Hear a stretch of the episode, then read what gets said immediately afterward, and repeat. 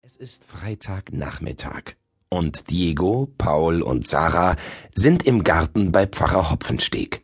Sie bauen ihre Zelte auf. An diesem Wochenende haben sie etwas ganz Besonderes vor. Es gibt das erste Club der Sieben Siegel Zeltlager. Gut, es findet nur im Garten von Pfarrer Hopfensteg statt, gleich hinter dem Pfarrhaus, aber sie sind trotzdem ganz schön aufgeregt. Und Diego? Hast du an die Würstchen fürs Lagerfeuer gedacht? Klar habe ich das. Mein Vater hat mir die beste Chorizo mitgegeben, die man in Kleinmühlbach kriegen kann. Was ist denn Chorizo? Spanische Wurst, die ist echt lecker. Gerade kommt Pfarrer Hopfensteg ums Haus gelaufen. Was machen Sie denn da, Herr Pfarrer? Ich sammle Steine. Wofür denn? Na, für unser Lagerfeuer. Ähm, sollten wir dafür nicht lieber Holz sammeln? Ja, genau. Ich habe nämlich gehört, dass Holz viel besser brennt als Steine. Da hast du recht, Paul. Aber ich sammle die Steine doch, um das Feuer einzugrenzen. Damit die Funken nicht so weit springen, oder? Und womöglich noch Dinge anzünden, die nicht brennen sollen. Klar, wie unsere Zelte. Eine Stunde später sitzen die drei Freunde zusammen mit Pfarrer Hopfensteg am prasselnden Lagerfeuer und grillen. Auch Brutus, der Bernhardiner von Pfarrer Hopfensteg, hat sich zu ihnen gesetzt. Na, Brutus, du wartest auch schon auf dein Würstchen, hä? Das sollte wohl Zustimmung bedeuten.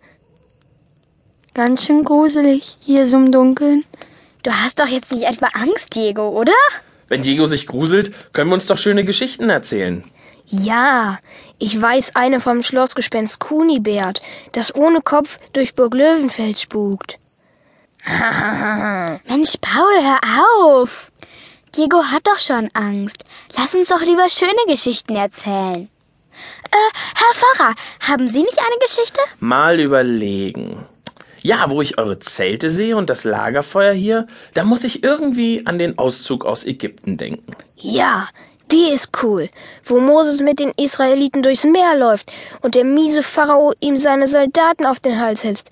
Aber dann, boah, kracht das ganze Meer über den Soldaten zusammen und alle ersaufen. Mann, Paul, kannst du nicht einmal ernst sein? Naja, im Grunde hat Paul recht. Ich habe mich nur immer gefragt, wie es den Israeliten wohl in der ersten Nacht in Freiheit ergangen ist.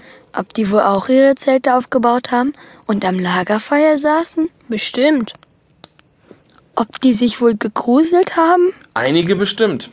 Schließlich waren sie in einem Land, das sie nicht kannten. Und wussten auch nicht mal so richtig, wo Mose sie eigentlich hinbringen würde. Ja, irgendwie voll krass, dass ein ganzes Volk einfach so losmarschiert, ohne richtig zu wissen, wohin. Meine Güte, was war das? Das kam von da hinten. Es klang, als käme es aus der Kirche. Wir müssen nachsehen. Holt eure Taschenlampen und dann gehen wir rüber zur Kirche. Oh nee, muss das sein? Keine Angst, Diego. Wir sind doch zusammen. Na gut. Paul, Diego, Sarah und Pfarrer Hopfensteg laufen durch den Garten zur Kirche hinüber. Brutus kommt schwanzwedelnd nachgelaufen. Und? Könnt ihr was sehen? Nee, absolut nichts. Da, da, ich sehe einen Lichtstrahl. Das war nur meine Taschenlampe. Ach so. Ich habe mich ganz schön erschrocken. Bewegt sich da nichts? Da, da hinten ist doch ein Schatten. Wo? Ich glaube, ich gehe lieber wieder zurück zum Zelt. Mann, Diego, jetzt sei doch nicht so ein Hasenfuß. Ah, was war das? Hey, das war nur Brutus. Er ist schon vorgelaufen. Aha, wer ist denn jetzt der Hasenfuß, hm? Doch, wartet mal.